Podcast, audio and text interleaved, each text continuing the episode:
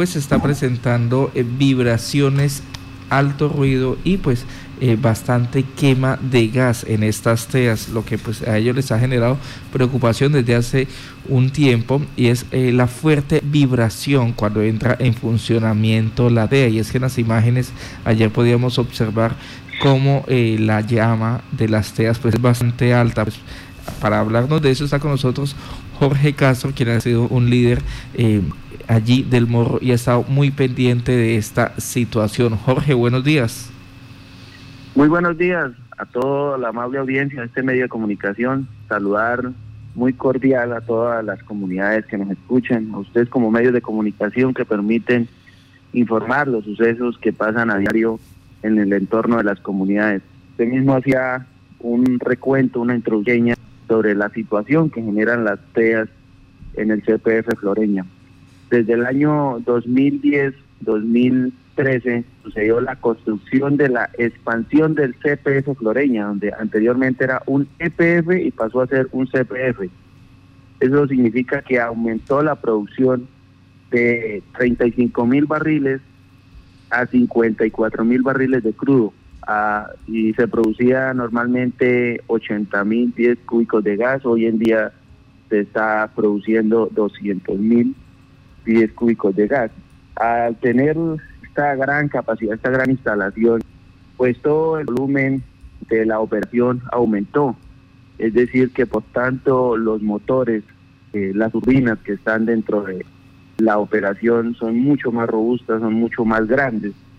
Y esto genera que hayan mucho más vibraciones, el consumo de gas que no alcanza a, a consumirse, valga la redundancia, dentro de las dentro de las turbinas, dentro de los motores, eso se convierte en un plan de alivio y ese gas se termina quemando en las teas. Pero normalmente esto es un sistema de seguridad de la planta, pero no quiere decir que esto no sea un perjuicio o un impacto a todos los que vivimos alrededor del CPF. ¿Qué sucede? Que cada vez que un motor de esto se sale de línea, pues sale de la operación normal, ese gas lo termina quemando allí la tea y al salirse todo ese gas, la llama aumenta hasta 10, 15 metros de altura y eso provoca una, lo primero pues de toda la clase de contaminación que uno se puede imaginar. Segundo, la vibración y el ruido que ocasiona a todos los alrededores es demasiado. Normalmente Ecopetrol envía un documento diciendo que esto es normal dentro de la operación. Claro, dentro de la operación es normal, pero no es normal que la vibración genere el agretamiento de las viviendas, no es normal que toda la fauna y todo el, entorno ambiental que hay genere el cambio de su hábitat. Eso no es normal. Y una carta que ellos envían como dando tranquilidad, eh, los animalitos y, las afectaciones que suceden no se superan de esa manera, eso no compensa el impacto. Entonces, desafortunadamente ya son muchas las quejas que hemos colgado en diferentes entidades, buscando una solución, buscando alternativas para poder que la operación continúe su, operación normal sin que se afecte o, que mitigue, considero que mitigue de pronto esta situación que se presenta constantemente, porque inicialmente la planta se salía eh, cada 15, 20 días, un mes se salía. A hoy en día es continuo, está sucediendo cada tres días o constantemente. Sí. Permítame, eh, en este momento Ecopetrol eh, busca algún, algún plan contingencia, ha explicado que, eh, que va a hacer mejorías en, estos procesos o para ellos simplemente es normal seguir trabajando así.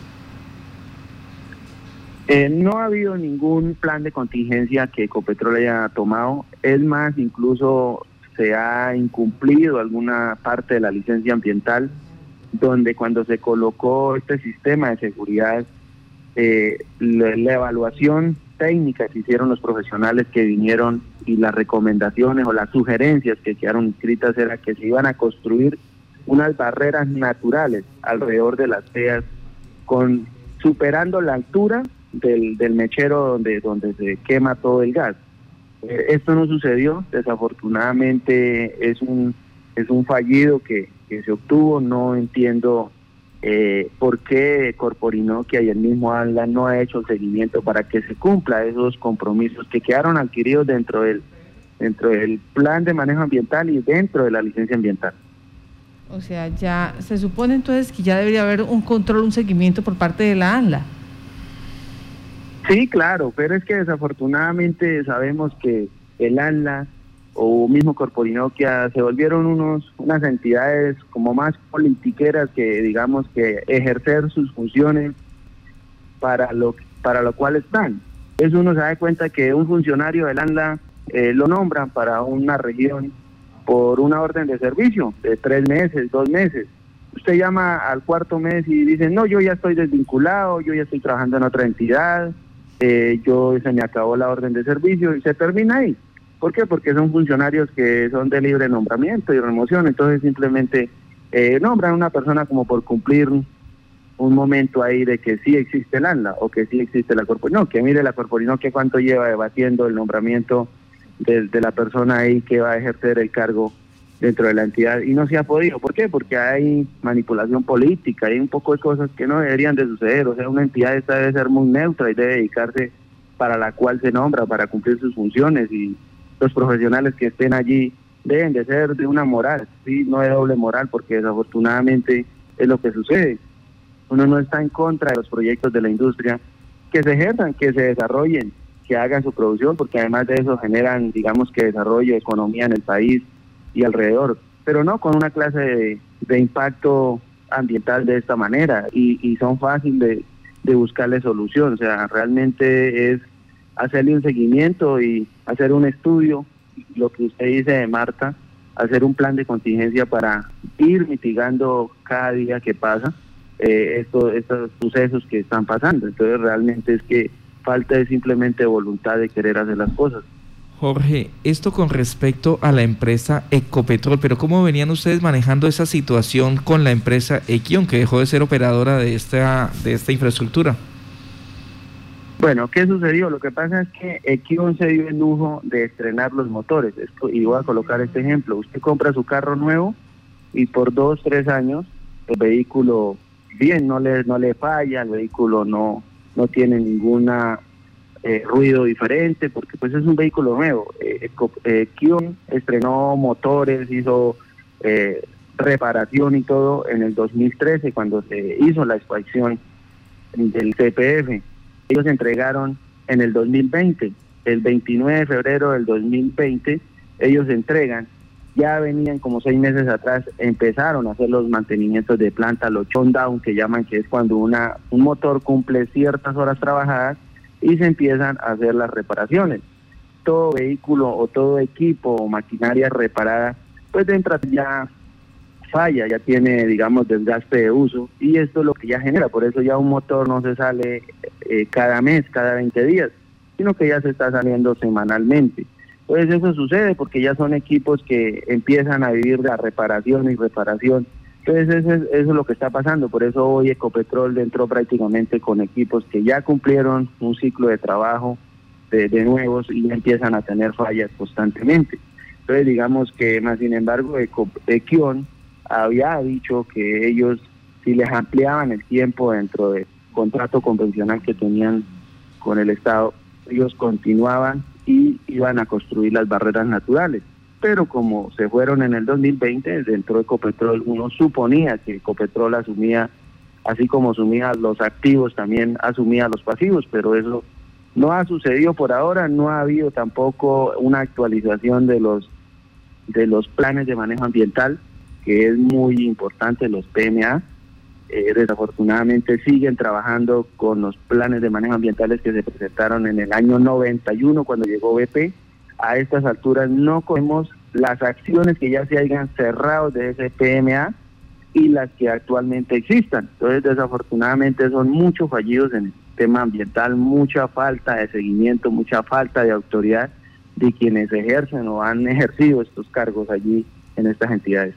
Permítame, esta, esta barrera natural que eh, era compromiso, eh, ¿me puede describir exactamente qué era lo que iban a hacer, cómo iba a funcionar esa barrera natural? Bueno, la barrera natural que iban a construir era construirle un muro en mismo en misma tierra, en mismo terreno, desde la parte de la base militar hasta donde cae la bancada al río Cravo Sur.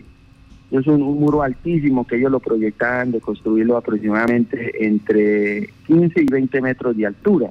Es como construirle, digamos, un, un talud del mismo terreno y reforestarlo y construir una barrera para que el CPF quedara como en el bajo y la parte de arriba, eh, la barrera natural, trancaba todo el ruido que se sale sobre, sobre la población, sobre todo el poblado. Entonces, digamos que ese, ese fue lo que ellos, eh, digamos, eh, en el estudio técnico previeron y sugirieron que era lo más viable para construir. Pero ni lo uno ni lo otro. Lo, lo, otro que hablaban dentro de esa licencia ambiental era que las teas que iban a traer eran unas teas de alta tecnología, que el gas se iba a quemar de una manera muy, muy despacio para no generar el chorro de llama y el ruido que genera. Porque es que la situación es que le aflojan y se va todo el gas inmediatamente. Y además iban a tener unos pozos inyectores para mandar gas allá y irlo sacando de a poco para, para ir despresurizando medidamente. Pero esto no, no, no sucedió, o sea, construyeron, no sé qué pasó, desafortunadamente si fue simplemente un carretazo cuando socializaron el proyecto, más sin embargo se escribió en las actas y en la misma en la misma licencia ellos lo mostraban eh, de tal manera que eso era algo de ley que tenían que cumplirlo. Pero igual como todo la echa la ley echa la trampa no Jorge, pero eh, la construcción de este muro, de este talud, eh, para eh, mitigar un poco el ruido hacia el corregimiento, hacia el centro poblado, finalmente solo eh, tendría esa función, disminuir el ruido, pero también se sigue generando la contaminación por la quema y también la vibración, porque finalmente el talud no, no trancaría la vibración.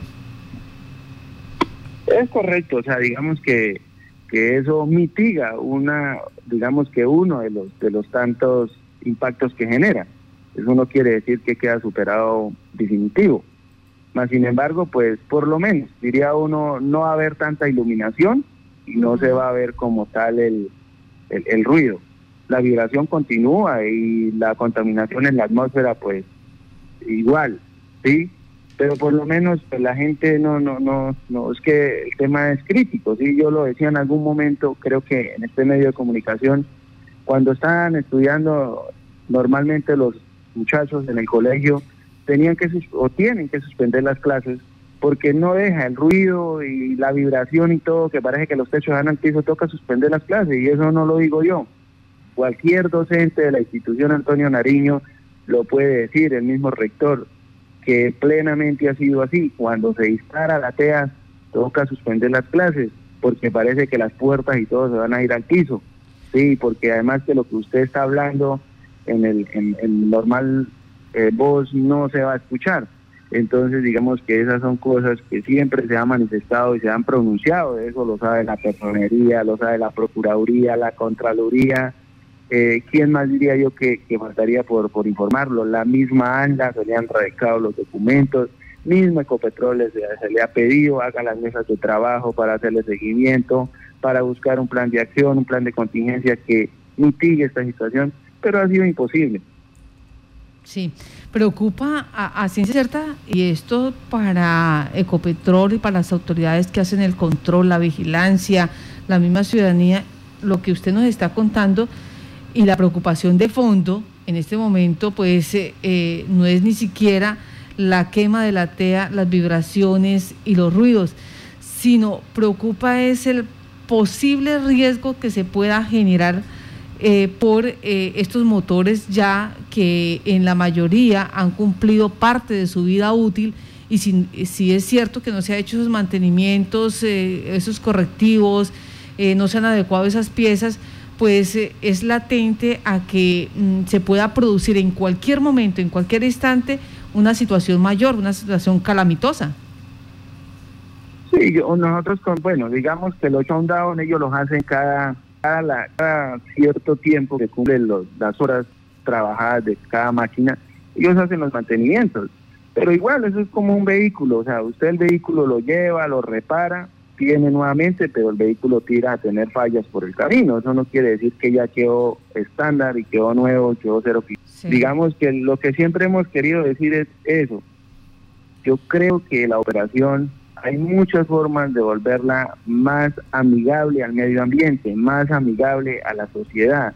Sí, hay que tratar de buscar de qué forma se mitiga esta situación que ha estado presentando. Uno ve la cantidad de bichitos que mueren cada vez que se le lanzan a la llama, porque es que la llama vuelve atractiva a cualquier animalito o a cualquier eh, cosa que, que vea, la vuelve atractiva. Entonces, los animalitos de pum, se quema. Usted viera la cantidad de animalitos que encuentra uno quemados ahí debajo de la tea, o los que se van heridos y mueren dentro de la montaña.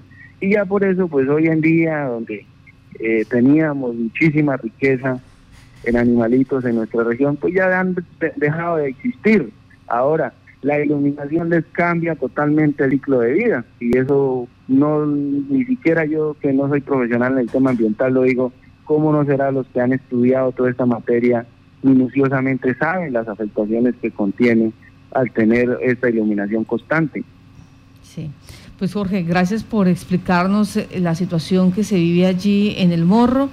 2010, eh, 2013 fueron construidos eh, estos equipos, estos servicios del CPF Floreña, administrados por Equión en su momento, entregados en el 2020 a Ecopetrol y donde ustedes advierten que hay que hacer mínimamente esta barrera natural que mitigue el sonido un poco, que mitigue la iluminación un poco, aunque las vibraciones pues siguen constantes, pero de paso también la invitación, la exhortación a la Autoridad Nacional de Licencias Ambientales para que haga el debido acompañamiento, porque ya hay pactos, ya hay pactos suscritos, ya hay acuerdos. Aquí lo que hay es que eh, requerirle a la empresa eh, eh, de Ecopetrol, que mm, pues revise y en lo posible cumpla con los tiempos y cumpla con las acciones programadas. Jorge, muchas gracias, que tenga buen día. Muchísimas gracias a ustedes, medio de comunicación. Esperamos que las entidades entiendan el mensaje y lo tomen de la mejor interpretación, que quizás no se vuelva como anteriormente pasa, que uno hace denuncias, eh, sale a medios de comunicación y se le vuelve una persecución personal por estar tratando de buscarles una solución o tratarles de hacer el trabajo que deberían ejercer ellos. Un buen día y Dios los bendiga. Muchísimas gracias. Siete de la mañana, diez minutos. Acá me dicen, esto es relativo. Si los animales también aprenden a convivir eh, con la luz, por ejemplo, y colocan un, ejemplo acá, dicen, las aves del Parque Santander lo demuestran. Claro, las, eh, y hay que hacer claridad la mayoría de luces del Parque, del Parque Santander no, son, no generan esta iluminación tan grande y en ocasiones ni siquiera generan eh, iluminación porque no están en funcionamiento. Eh, esto, es una, esto es una realidad que pasa muy seguido acá y lo vimos ya que nos llevan a, nos llevan a este, a este ejemplo del Parque Santander. Hace exactamente unos 15 días, la banca, los bancarios allí, decidieron tumbar eh, dos de los arbustos que, sirven para mitigar eh, la situación de sol al frente de ellos.